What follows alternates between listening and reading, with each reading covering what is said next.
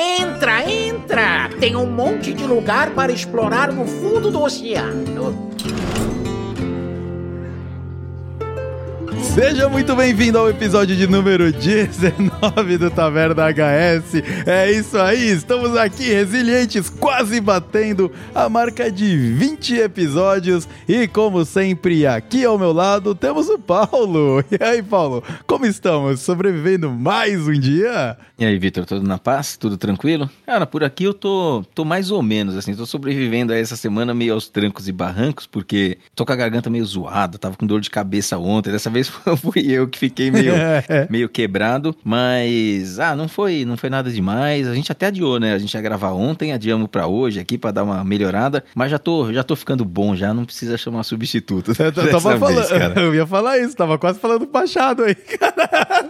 Não, não, cara, preocupante. Melhor não sair, é... melhor ficar aqui em cima na cadeirinha aqui que já garante tudo. Exatamente, não pode vacilar. Mas tá tudo certo, cara. Por aqui tranquilo. Joguei bastante esses últimos dias aí, consegui jogar bastante no final de semana. Tô curtindo do Meta, a gente vai falar um pouquinho dele, falar também de alguns outros assuntos e tudo certo. Exatamente. E sobre os assuntos, já que você comentou sobre fazer a escaladinha aqui do que vai estar no episódio de número 19. Primeiro, nós vamos começar com os recadinhos e misplays de sempre, afinal, a gente tem que cobrir aqui o que, que rolou de feedback do episódio anterior, sendo que dessa vez está tranquilíssimo. Também nós vamos falar um pouquinho sobre um snapshot do meta, como é que o meta tá depois desses buffs e, e, e novidades que rolaram. Obviamente, o meta refletiu. E nós vamos bater um papo um pouco sobre isso. E também nós vamos cobrir um assunto que não deu tempo da gente trazer no episódio anterior, que é as alterações que rolaram no BG. Então, o jogador do Battlegrounds de plantão que nos acompanha aqui no Taverna HS, hoje é um dia feliz para você, porque nós vamos falar um pouquinho sobre o BG mais uma vez. Será que alguém que joga BG acompanha a gente? Cara, ah, a gente é meio displicente com o modo, né? Não, eu tenho certeza que sim, eu tenho certeza. E nós vamos falar um pouquinho também sobre a economia no Hearthstone. Eu acho que vai ser o assunto mais legal no episódio de hoje, na, na real, porque é aquela explorada nos números, né? O que que tá por trás do Hearthstone e como de repente você pode otimizar o seu dinheiro. E depois nós temos aí uma breves considerações finais no episódio. E eu acho que isso cobre o nosso assunto de hoje e também nos deixa preparados e prontos para a musiquinha de entrada do episódio. Você não acha, Paulo? Eu acho, cara. Eu acho que podemos ir nessa. Então vambora. that.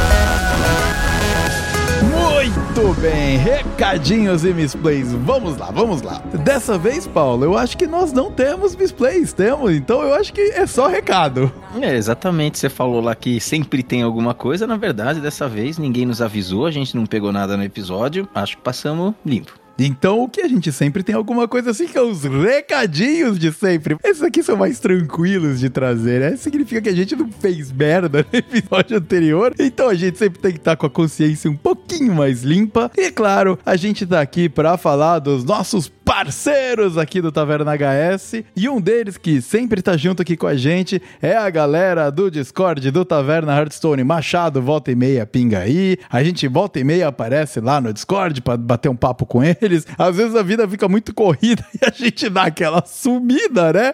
Mas a gente sempre tenta participar uh, o máximo possível. Então a gente convida você, querido ouvinte, a ir lá conferir o Discord Taverna Hearthstone. O link para você se se juntar a essa comunidade maravilhosa está aqui na descrição deste episódio. E também, já que nós estamos falando da comunidade do Hearthstone, mais uma vez a gente passa aqui aquele lembrete para você conferir o canal do Hearthstoria, um cara que meu traz um conteúdo muito maneiro sobre lore e gameplay uh, vinculada ao Hearthstone. E o episódio dessa semana foi o da Lady Green para foi o da Lady Green para Gris.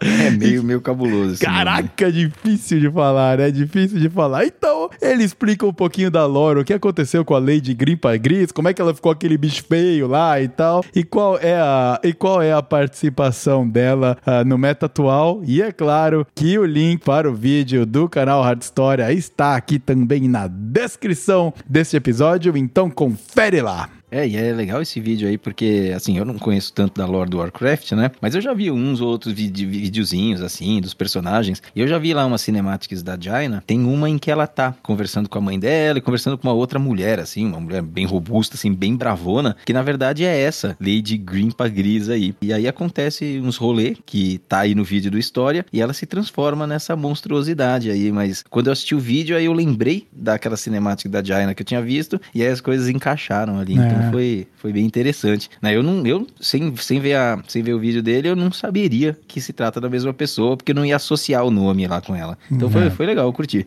Também temos o campeonato da Master Tour, né, Paulo? Que tá começando aí um campeonato de verão, na real. Isso, é, vai ter esse final de semana. Nós temos sexta-feira, 4 horas da manhã, né? Começa a transmissão no YouTube, nos canais, no canal padrão do YouTube, né? Com os quatro casters que a gente já conhece. E na verdade, o que, que é esse campeonato? Esse campeonato é uma reunião dos 16 melhores jogadores, né? Os que mais pontuaram, considerando as três primeiras Master Tour do ano. Hum. né, Então a gente já disputou três des- dessas MTs no ano de 2022. E agora esses melhores, esses top 16, eles disputam uma premiação ali, uma prize pool de 50k doll, né? Então 50 mil dólares. E talvez, até mais importante que isso, vaga no Mundial lá no final do ano. Essas seasonals do, da Master Tour, eu acho que a gente, nós vamos ter três ao longo do ano. Reúnem os melhores, assim, altíssimo nível. E o pessoal batalhando pra estar lá no, no desfecho do ano que consagra, né? O campeão de todo o ano. Mais ou menos Ah. isso. E aí, pra quem quiser assistir, é, as transmissões começam 4 horas da manhã, mas parece que vão ser bem longas, né? Então, pessoa que acorda, tá fazendo um home office, consegue acompanhar trabalhando, ou tá com tempo livre, ali a, a partir da hora que acordar, toma um café da manhã, já liga lá no YouTube, dá uma moral pro pessoal. E se tiver a conta conectada, tem drops de packs nesse campeonato também. É, são dois, são até dois packs, né? Aquele esquema padrão. Cada duas horas de transmissão, você vai ganhar um pack. Se tiver com a conta conectada, ele já vai aparecer na sua continha é, logo na sequência. Uhum. Certo? Certíssimo. Muito bem.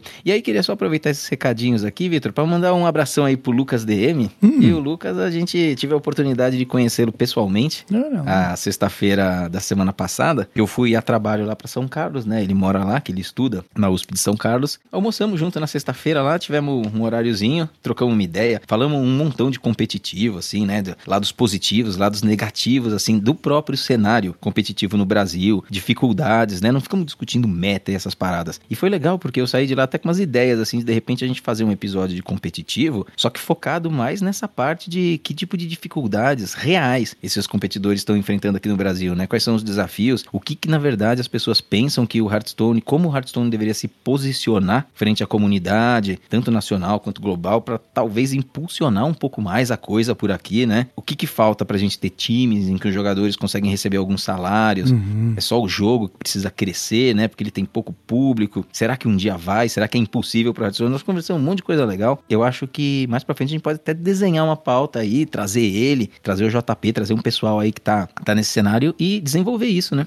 É, não, sim, é. Existem, meu, diversos desafios aí que não são só exatamente técnicos relacionados ao game, né? Mas o Com como certeza, você consegue muitos. moldar a sua vida ao redor da quantidade Uhum. de tempo que você precisa dedicar pra ser um, um pro player no Hearthstone. É, e tem a quantidade de tempo, tem aquela coisa de você ter que trabalhar, estudar e Uhum. jogar, e tem também o jogo, que parece que de alguma forma o competitivo não decola, né, como em outros. Uhum. Então é aquela questão, falta alguma coisa ou será que o card game é meio caso perdido, assim, sabe? A gente não vai, sei lá, comparar com CS, com LoL, mas será que não podia ser maior, mais interessante, né? Será que falta alguma coisa? Então foi um papo bem maneiro, assim. Quem sabe a gente não desenvolve melhor aí mais pra frente, até chama ele, né? Uhum. Mas até lá, Lucas, meu, puta grande abraço. Foi um prazer prazer conhecer você aí. Vamos, vamos desenrolando as paradas. Muito bem. Então, eu também tô deixando meu abraço, um abraço aí, ô Lucas. Eu não participei do almoço, mas fica um abraço aí também, aquele salve maroto de quem tá mais longe. Mas muito legal, cara, muito maneiro, muito maneiro mesmo. É isso aí. Muito bem, Paulo. Então vamos aí bater um, um papinho sobre um snapshot do que, que tá rolando na ranqueada padrão do nosso querido Hearthstone. Rolaram aí uhum. vários buffs e muita coisa mudou, né, cara? Exatamente. É, como a gente havia meio que antecipado, né, no episódio passado, falando com o Machado, é aquela coisa, quando você nerfa algumas classes, essas classes tendem a sair um pouco do holofote, mas não necessariamente você muda muito o meta. Quando você faz os buffs junto, aí sim você gera ali uma maior rotação, né, nas classes que estavam sendo importantes, nos decks que estavam sendo importantes. E a gente tá vendo isso. Nós gravamos no momento em que tinham sido anunciados os nerfs e agora a gente tá gravando já tipo uma semana e pouquinho depois, podendo olhar esse meta, que não é um meta que tá estável, mas já é um meta que dá a entender que pode ser que venha a ter uma classe um pouco mais dominante, mas não uhum. um arquétipo dominante. E aí quando a gente fala dessa classe, a gente tá falando aqui do paladino de novo, né? Volta e meio paladino em placa ali, placa uma boa posição no meta. E a exemplo do que aconteceu mais ou menos um ano atrás, porque eu acho que foi mais ou menos nessa época, logo depois de Forjado nos Sertões, a gente tinha um paladino muito bom e esse paladino começou a se desmembrar em outros paladinos. Então a gente tinha um Secret Pala,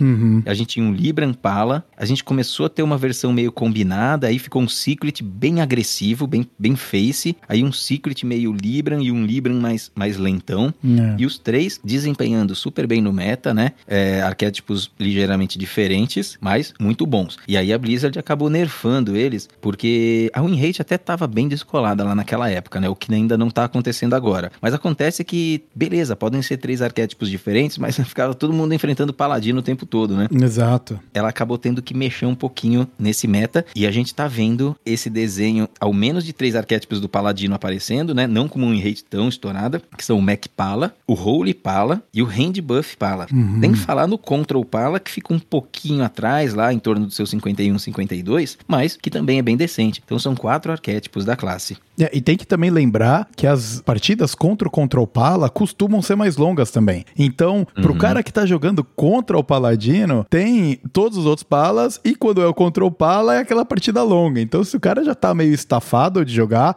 contra o Uther, é, é mais uma daquelas de putz a vida, mais um, lá vamos nós, né? Uhum. É, quando a gente vai ver aqui a, as play rates, ainda não tem nada extremamente desequilibrado e nem nas win rates, tá? A coisa ainda tá mais ou menos balanceada. Mas quando você faz um scroll aqui no, no Meta Report do HS Replay, por exemplo, né? Olhando hum. os últimos três dias do Diamante em diante, você vai vendo Paladino, Paladino, Paladino, Paladino, né? Não necessariamente os quatro primeiros, mas eles estão aí. É. Né? O top tier, por exemplo, o tier 1, a gente tem o Mac Pala, tem o Holy Pala uhum. e Junto ali com eles, a gente tem o Bless Priest aqui no HS Replay, que na verdade é o Naga Priest, que eles apelidaram de Bless, que é aquele deck de sacerdote em que tem algumas nagas, aí tem a peruca de serpente para bufar e tem a benção que no final você iguala o ataque, a vida e procura finalizar o seu oponente naquele turno lá, né, com a peruca de serpente. A peruca de serpente que ela foi bufada, né, a gente falou lá no episódio, o Machado até comentou, que é um daqueles buffs que se por um lado aquela spell de Hunter foi nerfada de 2 para 3, então todo todas as cópias dela agora são nerfadas, e de fato a gente vê que o, o arquétipo deu uma sumidona. Essa peruca de serpente é o inverso. Ela foi melhorada, então cada cópia dela é, é bufada. Né? É. Então o arquétipo surgiu, ele já estava aparecendo e ele ganhou ainda mais força. É, é, é, aquele, de novo, é o buff que fica recorrente, né? Acontece várias vezes. Isso. É quase um buff recursivo aí. então, então é, é realmente muito interessante essa dinâmica, mesmo de que, como uma pequena mudançazinha para algumas cartas, ela realmente afeta demais, né? Uhum, demais. E aí permitiu essa sistemática de jogo do Priest, que vai aumentando a vida do seu lacaio, de repente iguala o ataque à vida e fulmina o oponente, né? É. Esse lacaio ele tem que sobreviver ali um turno, né? Geralmente você tem que fazer ele, ele, ele viver até o turno seguinte, e aí, porque hoje pouca coisa tem investida no jogo, né? Uhum. Mas conseguindo fazer isso, tem um finalizador muito poderoso pro sacerdote, assim. É um tipo de jogo do sacerdote que me agrada, né? Eu lembro Legal. quando tinha o dobra-dobra lá, era um deck interessante de jogar, sai um pouco de uma mecânica muito controlona ali do sacerdote, então é bem interessante quando esses arquétipos diferentes eles, eles rodam. E tem uma coisa muito interessante aí, o Vitor, no, no Naga Priest, que é a peruca de serpente, acho que é extremamente importante que o nosso ouvinte tenha essa informação, até para melhorar a gameplay dele. Você sabia que Peruca de Serpente é a única carta em toda a história do Hearthstone que leva a palavra peruca em sua, em sua descrição? então, então, então, jogador, você tá, você tá no momento privilegiado aí de Bom, uma informação altamente relevante no altamente nosso bloco relevante. de meta, que acho que já podemos, então já podemos nos despedir e ir embora, né? exatamente, fechamos aqui. Muito obrigado a você, ouvinte, que ficou com a gente até agora. Era só isso que a gente queria trazer hoje. Exatamente. Bom, continuando aqui no beta, o, o, o Paulo, uh, quem deu as caras também, né, a gente dando uma fuçada aqui, foi o Beast Hunter, que engatou, né? Uhum. Precisou pegar no tranco aí com um pacote de suporte cabuloso, mas uhum pegou. Motor é tipo ligar aquele motor de Opala velho, sabe? Que você precisa, uhum. meu, fazer mil manutenção quando vai, vai. Então parece que foi. É, na verdade, esse Opala aí não é nem tão velho assim, né? Os caras estão tentando, aqueles, a Blizzard está tentando fazer esse deck decolar desde o Vale Alterac, né? é. né? Quando saiu o primeiro suporte. Aí agora eles lançaram um pouco mais de suporte, não foi e tiveram que buffar o suporte. E agora o deck, ele não tá tier 1, mas ele tá decente. E tem algumas versões desse deck rodando, eu experimentei algumas, joguei bastante uhum. com algumas dessas versões no, no, na última semana. E, e, assim, ele é divertido. Tem uma versão que roda bem mais pesada, com o comandante Ickman puxando lacaios do deck, com o Rei Mó e o Vandar.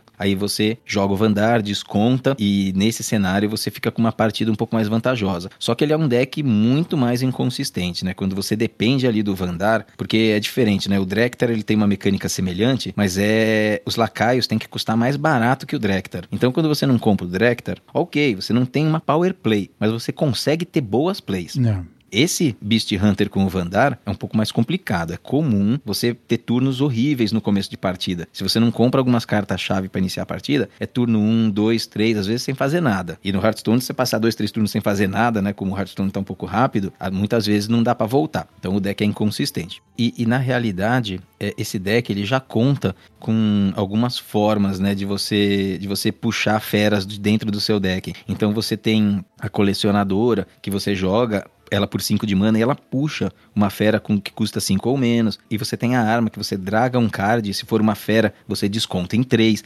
Então, o Vandar, ele é uma ferramenta muito poderosa. Quando você consegue jogar ele ali no turno 4, no turno 3 com moeda, de fato você está em vantagem no jogo. Mas fica o deck muito mais inconsistente e ele acaba não compensando, pelo menos na minha avaliação, uhum. com outras versões um pouco mais balanceadas. Por exemplo, jogando o Sabre Azariano, aquele tigre lá que é o. Você joga joga ele, ele tem Rush, e quando ele morre, ele embaralha uma versão no fundo do deck, né? Que é a versão dele submersa. E essa versão, quando morre, puxa uma fera do deck. Então, também é outra forma de você trazer uma fera um pouco mais, um pouco, um pouco mais robusta, um pouco mais pesada, sem gastar a mana de estar jogando ela. Certo. Né? Acho esse deck mais interessante e ele, inclusive, tem um rate um pouco melhor dentro do arquétipo. Tô bem, muito legal, mas é bom ver o Beast Raid por aí, né? Dando duas caras na, no meta. E, e, na sequência do Tier 2, cara, tá cheio de, de, O meta tá bem variado. Então você segue na sequência aqui do Tier 2. Você tem Quest Warrior, cara, surgindo de novo. Mac Made com amuleto. Mac Made sem amuleto. Murloc Lock. Face Hunter. Burn Shaman. Charge Warrior. Inclusive a versão do, do Guerreirão. Quem, tá, quem gosta do Guerreirão, esquece um pouco a versão mais full controle que rodava antes por causa do DH e passa pra versão com o Galvangar, que é o Charge, né? O Galvangar é a bola da vez aí. Uhum. O deck ele tá aqui em torno de 50%, mas a gente sabe que na mão de jogadores habilidosos com o deck a coisa é bem superior, uhum. né? Bem superior. O Tiff Rogue tá por aí também, Naga Mage, então o Curse Warlock com os buffs, ele voltou também, cansei de perder pra Curse Warlock esse dia, eu tava jogando um pouquinho de Quest Priest, nossa, não, meu, é, você toma ali uns combos e morre. É, o combo vem antes da sua, de você completar a missão, basicamente, né? Cara, esse Quest Priest, eu, ele é divertido de jogar, eu tenho boas experiências jogando, só que assim, todas as condições de vitória vêm antes da sua. então, você tem que conseguir limpar tudo, controlar tudo o tempo todo. Então é por isso que o deck tem aquela win rate braba de 45, 46, 47 é, ali, né? Então, é. Mas é divertido. Então, assim, o meta, cara, tá, tá num bom momento. Eu tenho curtido bastante. Sai o mini set, é, nós estamos gravando hoje no dia 31, ele sai dia 1 quando as pessoas estiverem ouvindo esse episódio já vai estar tá rolando. Vamos ver, tomara que ganhe uma boa direção. A gente já viu as cartas, é, não vamos comentar aqui sobre as cartas, mas tem alguns arquétipos aí que prometem, viu? É. é a gente pode dar um leve alô sobre abrir essas cartas, porque, meu, tem muita gente produzindo conteúdo de qualidade cabuloso, né? Inclusive aqui no Brasil, Uhum. revelando carta, falando quais que podem ser as potenciais en- encaixes delas no, no meta, o que, que é carta meme, né? E etc. Mas a Uhum. gente pode bater um papo mais rapidinho sobre isso já mais pro final do episódio, porque também nós não vamos ficar batendo na mesma tecla de coisas que, meu, a galera tá trazendo aí na comunidade com muita qualidade, né? Não precisamos aí. É, isso aí, com certeza. Nayara, Tesday, Venom, tá todo mundo produzindo aí conteúdo redondinho sobre esse assunto. Exatamente. E você, ouvinte, fala com a gente, dá um alô lá no Twitter, diz o que você tá achando aí dessa, desse novo meta e principalmente depois que entrar o, mini set, conta aí pra gente qual- como é que tá sendo a sua experiência, que a gente vai também compartilhar nossas experiências com você por lá. Outra coisa que a gente precisa falar aqui, Paulinho, é que, e que a gente não trouxe no episódio passado, é sobre o Battlegrounds, né, cara? Que ano passado a gente acabou se estendendo lá o Machado, o episódio foi ficando longo, longo, longo, e a gente acabou tendo que jogar isso pra frente, mas a gente precisa, muita coisa mudou no Battlegrounds, né? Mudou, mudou mesmo ou não mudou? Mudou, cara, mudou. Se mudou pra melhor, eu não sei, mas mudou, cara. E o que que tá rolando lá, Vitor? Bom, as nagas entraram, como todo mundo que joga Battlegrounds percebeu, quebradíssimas, né?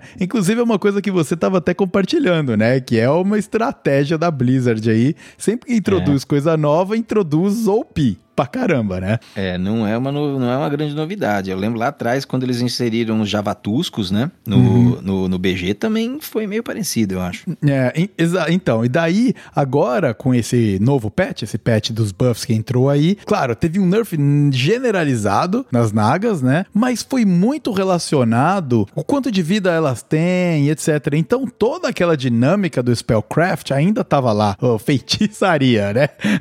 Toda essa dinâmica ainda tava lá. Porém, tinha uma naguinha, uma tal da Sirena Escamatron, quebradíssima, cara. Que é aquela, é aquela naga que ela faz você jogar o seu feitiço ah, no final do seu turno no própria naga. E ela, combinada com a Mistress, meu, fazia as nagas escalarem no late game absurdo. E escalando com o Divine Shield, escal- meu, escalando de todas as maneiras, né? Virou aquela tribo que é forte no early game, muito forte no mid game e forte no late game. Então, cara, meu, abafou todo mundo, né?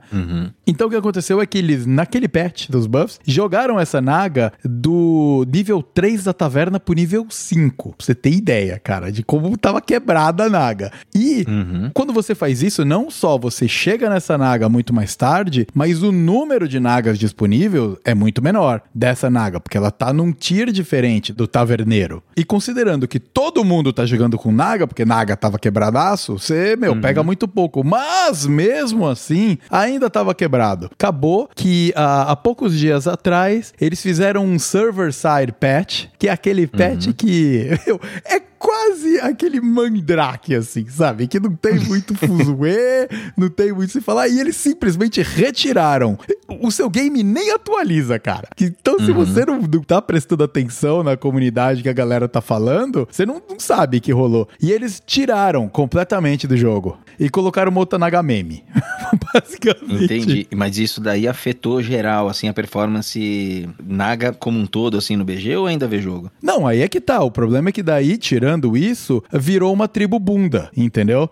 Então, então o que aconteceu é que a, a, a tribo que tava todo mundo usando e era novidade, e a Blizzard tava forçando em toda a partida ter Naga, agora já não é toda a partida que tem Naga, a tribo perdeu demais a potência, então ela, sabe, ainda é viável, mas não é nem perto do que era, e tem muita Naga que é melhor você usar em composições menagerie, essas coisas, por causa dos spellcraft delas e tal, né? E aí acabou que muita gente tem falando: ah, beleza, a gente perdeu os buddies pra entrar essa nova tribo com essa nova dinâmica, nerfaram essa nova dinâmica, essa tribo que entrou agora virou meio meh, então a gente perdeu os buddies e colocou uma tribo que nem sempre tá no jogo e puta. Cara, é interessante porque a gente vê esses acontecimentos recentes e a gente comentou já aqui em outros episódios, né, de que parece que o BG tá se provando algo difícil de balancear, né, e difícil de conduzir conforme você encorpa ele. né? É. Então eles procuraram trazer uma nova mecânica, investiram, desenvolveram, que foi os buddies, e aí de repente rotacionaram, porque talvez, acho que eles tentaram fazer o balanceamento da coisa, incluindo as nagas e trazendo mais o conteúdo pro jogo e manter tudo balanceado. Mas parece que foi uma adição que tava dificultando todas as coisas funcionarem junto de uma forma que fosse boa para as pessoas. Eles rotacionaram aquele investimento que eles fizeram no desenvolvimento do jogo, trouxeram uma tribo, a tribo ficou meio quebrada, eles tiraram a principal peça da tribo e a tribo virou normal. É. Né? Então, assim, parece que tá bem desafiadora né? o, o BG, mais do que muitas vezes o, a ladder, que você pode mexer numa peça ou outra ali e ela se balanceia. Parece que o BG é um pouco mais suscetível a isso, né? Eu não sei se é uma análise assim muito, muito leviana, sabe? Mas É. parece que tá puxado. Parece que cada engrenagenzinha que você muda ali no sistema Uhum. do jogo tem um impacto muito grande na gameplay. Uhum. Porque o padrão que a gente fala tanto aqui, os decks, eles são mais metamorfos, né? Eles vão encontrando novas maneiras de, cara, com tanta Uhum. carta no pool e encontrando novos caminhos. No, no BG, é assim, só que peronomútil, né? Porque tem algumas composições ali e são elas, né? Você precisa aprender as composições. E com tudo isso que aconteceu, uma das, ah, das tribos que tava nas sombras mas que é uma tribo mega forte, é a tribo dos piratas. O problema é que com as Naga quebrada, a tribo dos piratas não tinha tempo de virar o monstro que é no late game, com os tokenzinhos que ficam atacando o tempo todo e bufando todos os minions a cada pirata que ataca, né? Então, agora que as Nagas foram nerfadas e junto com isso os Murloc também foram nerfados, cara, então aí os piratas aí estão com estão num bom momento, cara. É hoje a tribo sozinha no Tier 1, no Battlegrounds. Ah, Não é a composição mais fácil de fazer, mas é a composição mais poderosa até o momento. Ela precisa de um APM razoável ainda, né? A última vez que eu me inteirei ali, você precisava, precisava de uma- um, bom ping ali no seu servidor e um bom APM, né? Então, aí é que tá. Essa composição não.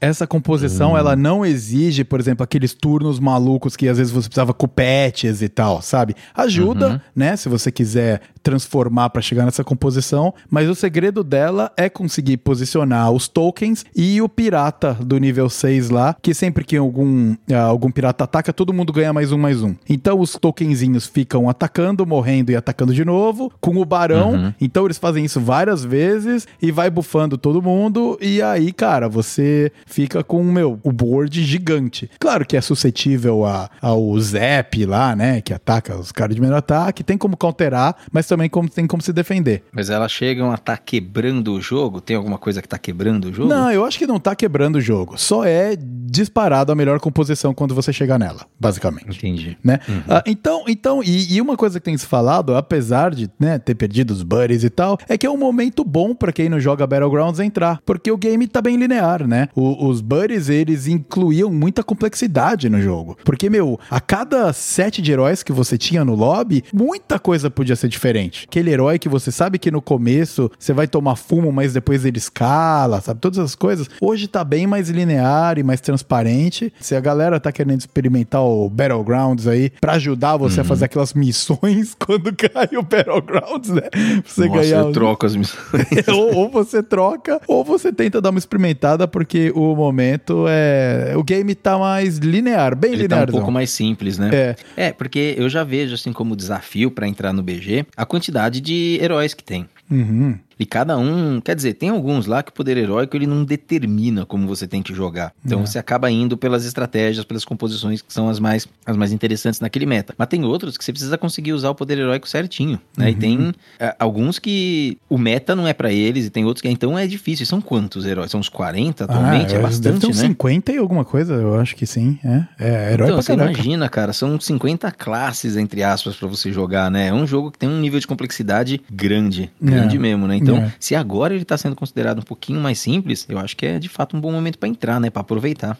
Exato. Então, e pra fechar o mundo BG aqui, ah, ah, o recado que eu gostaria de passar, eu até, ah, do- quando as nagas entraram lá, né, eu tuitei, uma galera veio falar comigo que, que seguiu a call, que, mano, o cookie com nagas, mano, era absurdamente absurdo, e daí eu consegui aquela, aquele achievement de o que é ganhar o Murloquinho? o Morloquinho, é, Em português ele chama Cosito. o Cosito.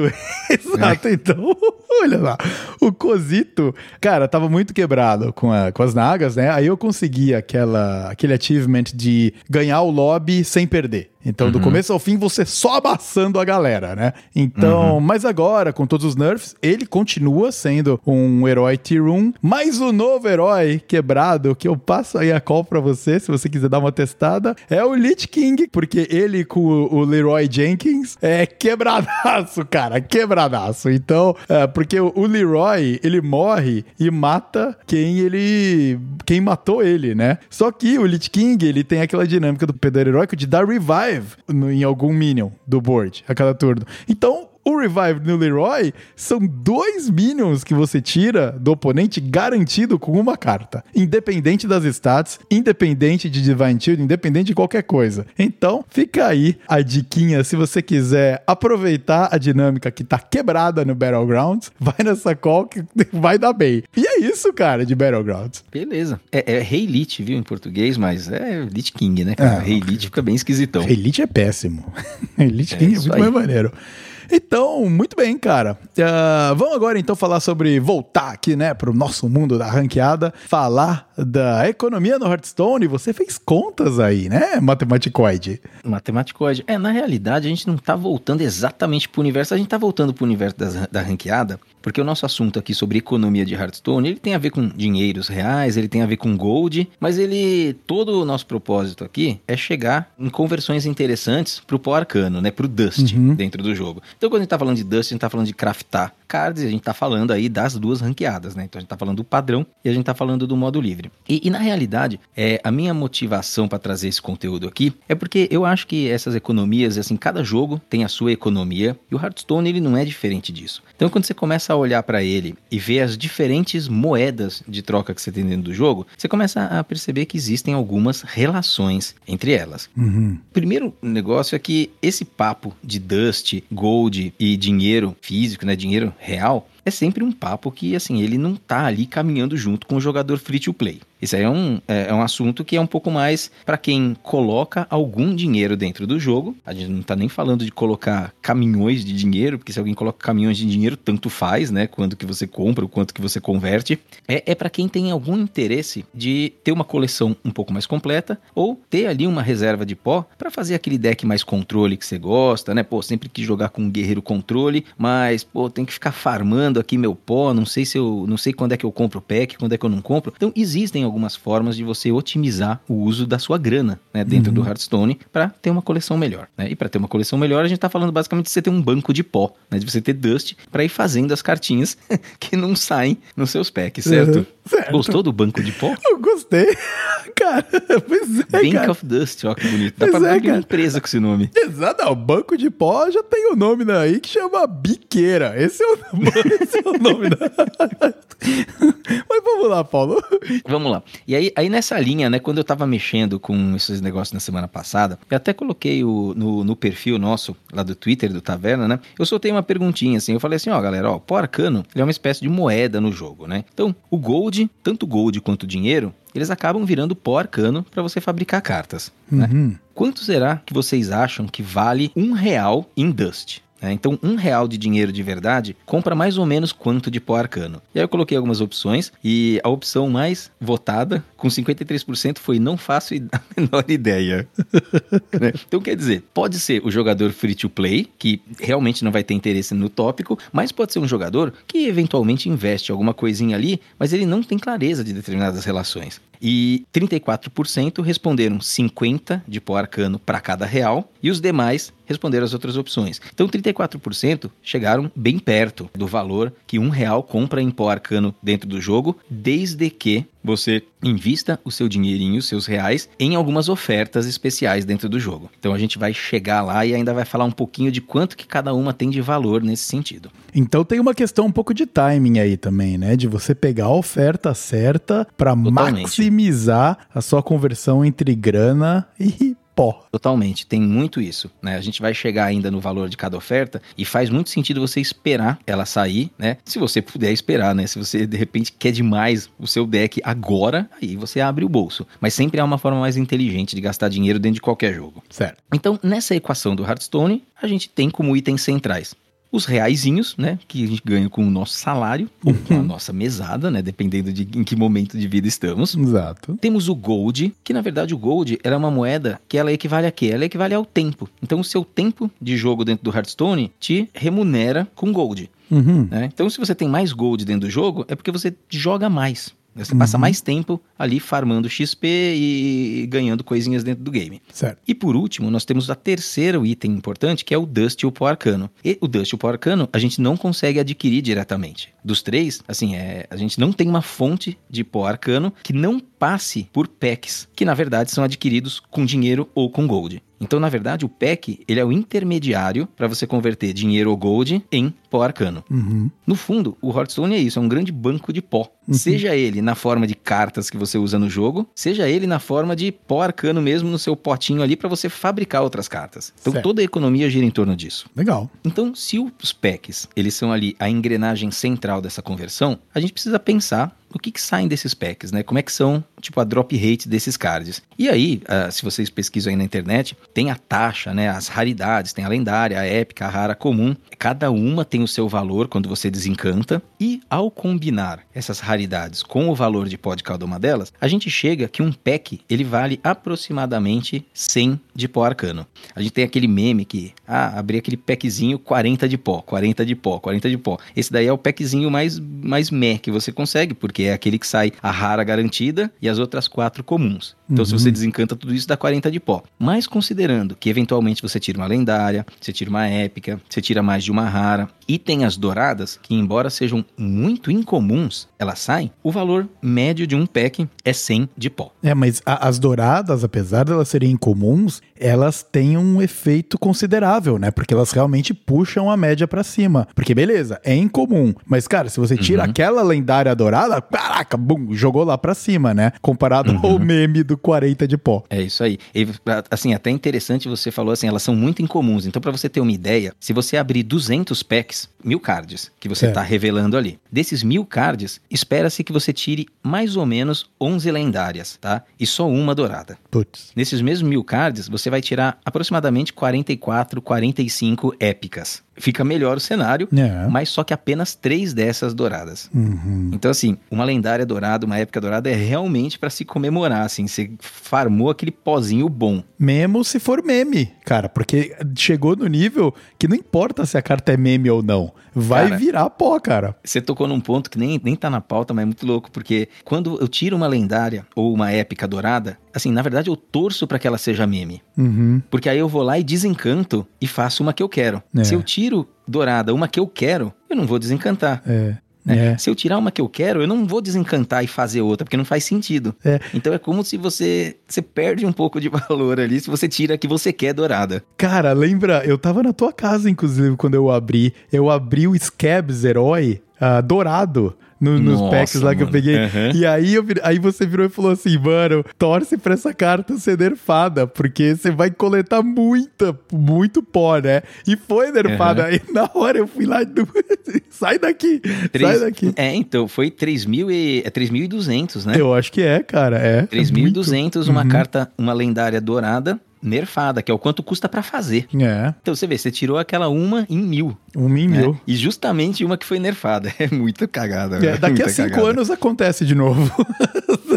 É isso aí. Então, assim, ó, voltando aqui, recapitulando, a gente combinou que um pack é 100 de Dust, 100 de pó arcano. Então, assim, ó, só pra fazer uma matemática bem básica, pensa, uma lendária, ela é 1.600 de pó pra você fazer. Então, é o equivalente, se você tiver com zero de Dust e quiser fabricar, craftar uma lendária, você precisa abrir 16 pacotinhos. Então, em média, né, você vai chegar em 1.600 de pó, abrindo 16 pacotinhos, 100 cada um.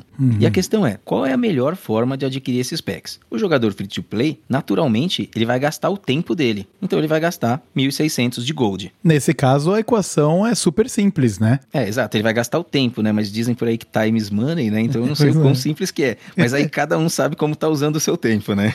Vai ver que é por isso que tá todo mundo rejeitando de fazer a campanha free to play aí, que a gente tem como.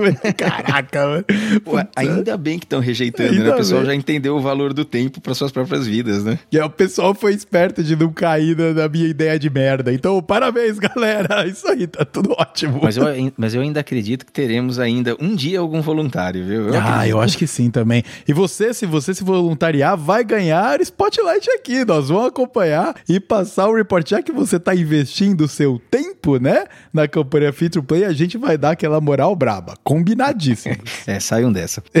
então, o jogador free to play, ele vai investir o tempo dele, que são 1.600 de gold, e os outros jogadores, eles podem investir o dinheiro da, da carteira deles, mas é sempre interessante procurar a melhor taxa de câmbio, entre aspas, entre reais e dust. Porque você vai comprar packs e vai desencantar cards para chegar em 1.600 de pó. Qual, qual é a melhor maneira de você chegar em 1.600 de pó? É a maneira mais barata, né? E aí a gente chega finalmente na lojinha do Hearthstone e as ofertas que estão lá dentro. Ofertas que inclusive são, tem algumas que são fixas, sempre tem pack lá para comprar pelo preço padrão, mas tem outras ofertas que elas são sazonais. Então elas mudam, elas ficam um tempo e saem. E aí aqui nós vamos passar por algumas delas, tá? Inclusive algumas recentes, inclusive uma que vai sair agora no dia 1 junto com o mini set e explicar um pouquinho é como que pode se fazer para ter uma boa taxa de câmbio, Vitor. E quando você quer, você diz sair, é sair da lojinha ou ela sair de ser lançada e entrar na lojinha? Não, eu falo assim, as ofertas, muitas ofertas elas são sazonais. Uhum. Então elas, elas são lançadas, ficam na loja durante um tempo e depois de um mês elas rotacionam Ah, para tá. fora da loja e eles trocam aquela oferta por alguma outra coisa, que pode não ser tão vantajosa, às vezes pode ser até uma skin, etc. Né? Nem Ah, tá, sempre tá. elas estão lá.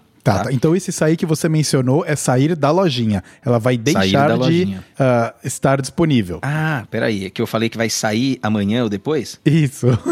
Isso. Não, esse daí, esse daí é o vai sair que vai entrar.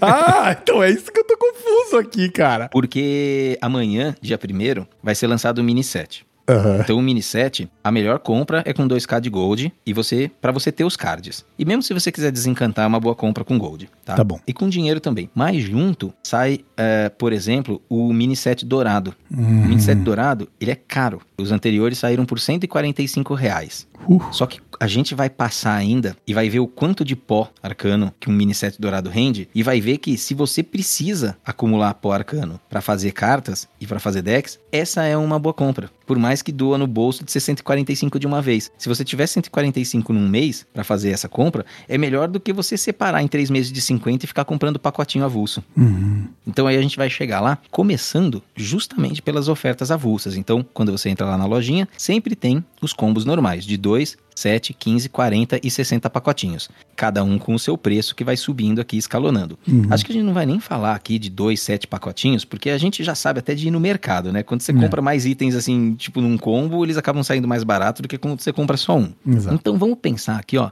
em 60, 40 packs. O de 60 custa 145 reais o preço na loja. Já é o preço do mini set. Certo. São 60 packs. Esses 60 packs, em média, eles vão te render 6 mil de Dust. Uhum. Porque cada pack vale 100. Certo. Quando você compara com um mini set, o mini set, pelos mesmos 145 reais, o mini set dourado, ele rende 11.600 de pó arcano, pelo mesmo dinheiro. Então, a menos que você esteja com uma coleção precisando tirar muitas raras e muitas comuns, porque você não tem, porque é basicamente isso que vai sair nos seus packs. Sai pouca épica e sai pouca lendária. A gente viu lá em Uhum. cima a drop rate, né? Anteriormente a drop rate. Sim, sim. Então, a menos que você esteja com uma coleção precisando de raras e comuns, para fabricar cards, eventualmente é melhor você pegar os seus mesmos 145 reais e em vez de comprar a oferta padrão de 60 pacotes, comprar um mini set dourado e desencantar tudo. Uhum.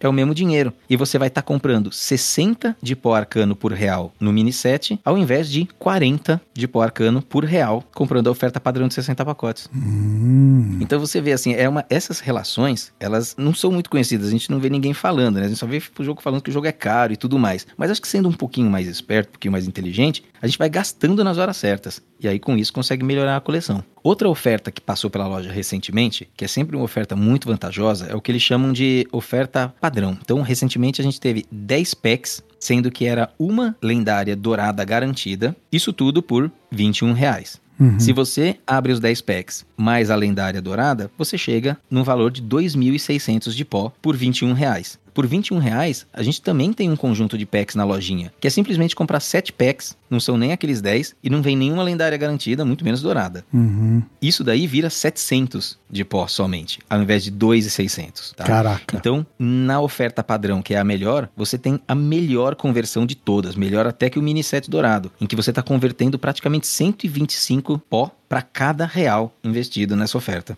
Né? Uhum. Então, essa daí é a melhor de todas. Mesmo assim, por esse preço do jogo, que é o melhor câmbio dentro do jogo, que a gente viu recentemente, se você fizer as continhas, você chega aqui, uma lendária dentro do jogo ainda assim custa 13 reais. Cada lendária custa 13 reais, né? Caramba. Nessa conversão pó e depois pó virando um card. Mas é, o recado aqui é basicamente esse. A economia do Hearthstone, ela gira em torno de três componentes principais. Só que existe o intermediário desses componentes, que são os packs. E tudo o que você quer no final das contas, o valor da sua economia, não tá no gold que você tem armazenado, assim, de certa forma sim, né? Mas tá em quanto dust você tem na sua conta. Seja na forma de cards úteis, seja na forma de armazenamento ali para criação de cards úteis. E muitas vezes você vai querer fazer uma transferência de reais para dust, para pó arcano. E para isso você precisa encontrar uma boa conversão. Igual quando você vai viajar pro exterior e passa numa casa de câmbio, da mesma forma. Muito interessante. A gente podia compartilhar essa tabelinha, né? Com essa conversão e esse, cara, esse racional entre Dust e Real lá no Twitter, depois que a gente lançar o Podemos. episódio, pra, pra galera dar uma olhada, porque ah, ouvindo a gente falar é interessante, mas eu acho que é mais legal ainda quando você realmente olha e, e confere, caramba, então isso aqui é furada. Tipo que nem você falou de gastar 21 reais em sete pacotinhos. A melhor maneira de você usar os seus queridos reais, o seu querido dinheiro de verdade, é nessa oferta padrão que é temporária na loja, né, Paulo? Exatamente. Ah, e vale só, um- só uma pequena errata aqui, Vitor. Ah. Porque na realidade eu falei que a lendária dessa oferta padrão, ela é dourada, né? E na verdade eu tô quase certo que essa lendária ela é comum, tá? Tá. O que não muda o que a gente falou aqui, porque ela continua sendo muito vantajosa. São 10 packs de uma lendária e mesmo que ela for comum, é 1.400 de pó, que já é o dobro do que você recebe gastando os mesmos 21 reais para comprar 7 pacotinhos na oferta que tá sempre disponível lá na lojinha, tá? Então, é, aqui puxando de memória, na verdade, eu acho que a dessa oferta não é dourada. Tem, Tá. Tinham outras ofertas que eram douradas também, ali junto, tá? Que também não são tão vantajosas quanto essa, porque elas acabam ficando sendo muito caras, então o valor Dust por real caía, mas aí só fazendo a correção aí, porque com a certeza que a lendária ela é comum. E se não for comum, se for dourada, melhor ainda. Ah, beleza, entendido. Ah, legal, é muito bom saber disso. E é também muito legal, aqui olhando a tabela que nós vamos compartilhar com você, ouvinte, é que o mini set, mesmo o mini set padrãozão mesmo, que você pode comprar por com gold, ele tem uma conversão Dust para real boa. Então, Exatamente. vale a pena você colocar o teu ourinho ali, né? É isso mesmo. Então, aqui a gente não abordou, assim, valor de skin, valor de cosmético, né? Nós estamos focados puramente em pó arcano, que é o que importa para as pessoas terem uma coleção um pouco mais rechonchuda, poderem, assim, é, se você vai pensando que ao longo de alguns anos você vai investindo de forma inteligente, alguma graninha, investir, não é investimento, né? Gastar mesmo. Você vai gastar uma grana no jogo, mas que seja de uma forma um pouco mais pensada, ao longo de alguns anos aí você vai ter uma coleção bacana, vai estar jogando modo livre com todas as cartas que importam, né? Porque tem muita carta que é meme no jogo, você nunca vai precisar.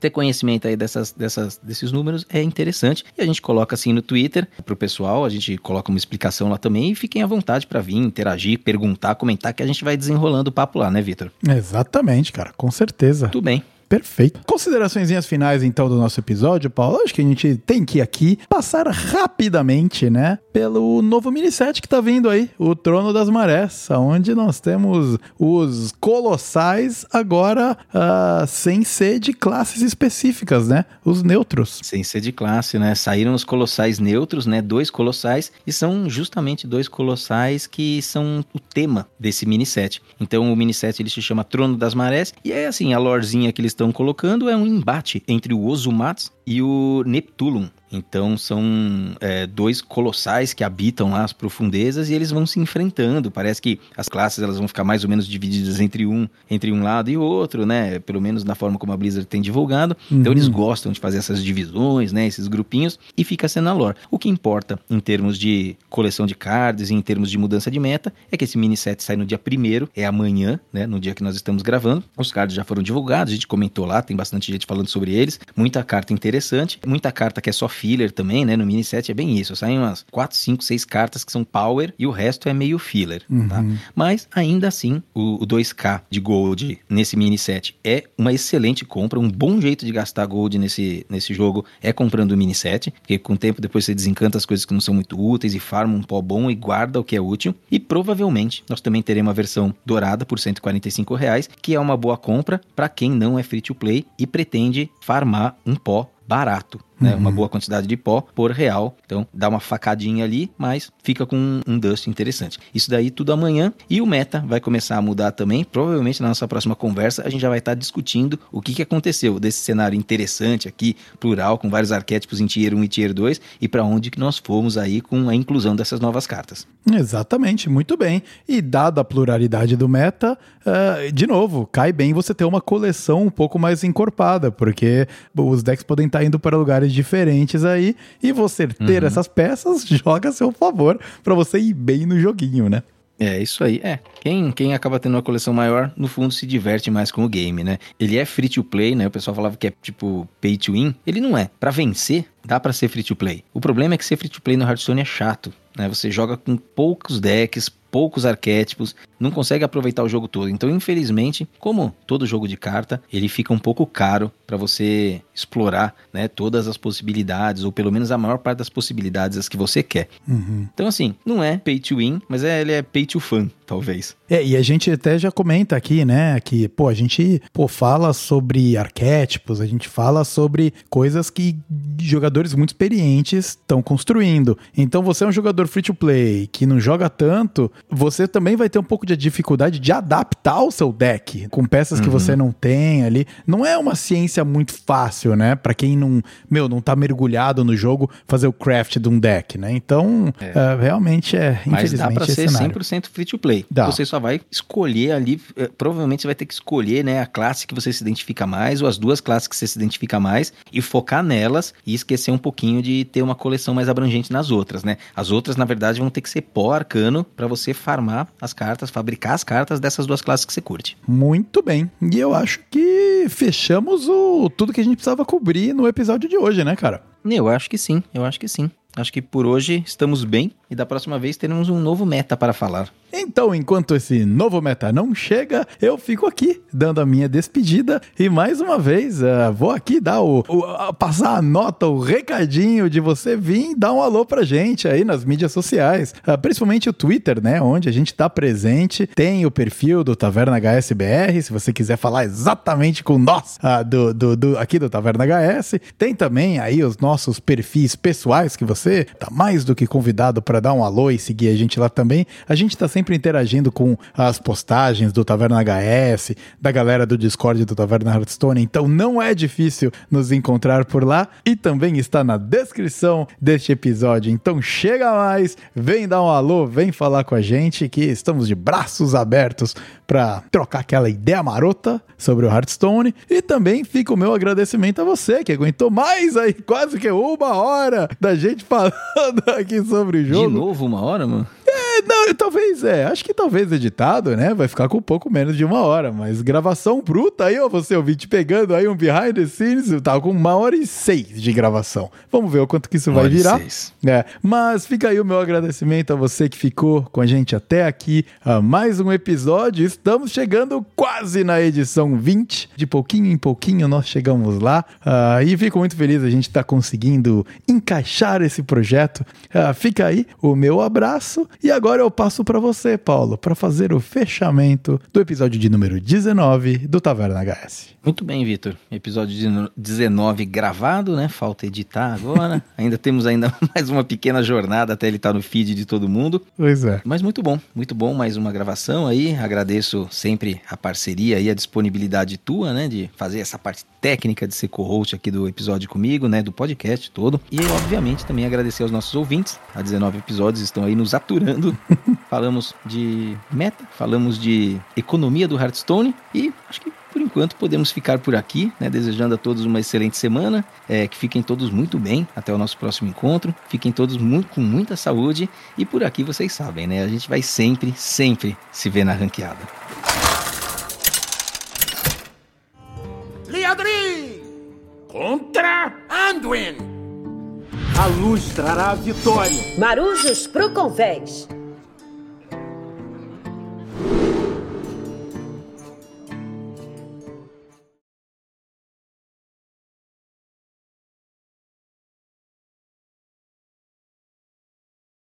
Beleza, vou puxar aqui então, tá? Pode puxar. Seja muitíssimo bem-vindo ao Eti. tô sem voz, cara. Muita. Tô falando muito no trampo, cara. Tá foda, mano. É foda. Bom, já ficou o easter egg do final já. já pode guardar esse aí já. Ai, cara. Mas vamos lá, vamos lá que já é 15 para as 10 aqui, mano. Bom.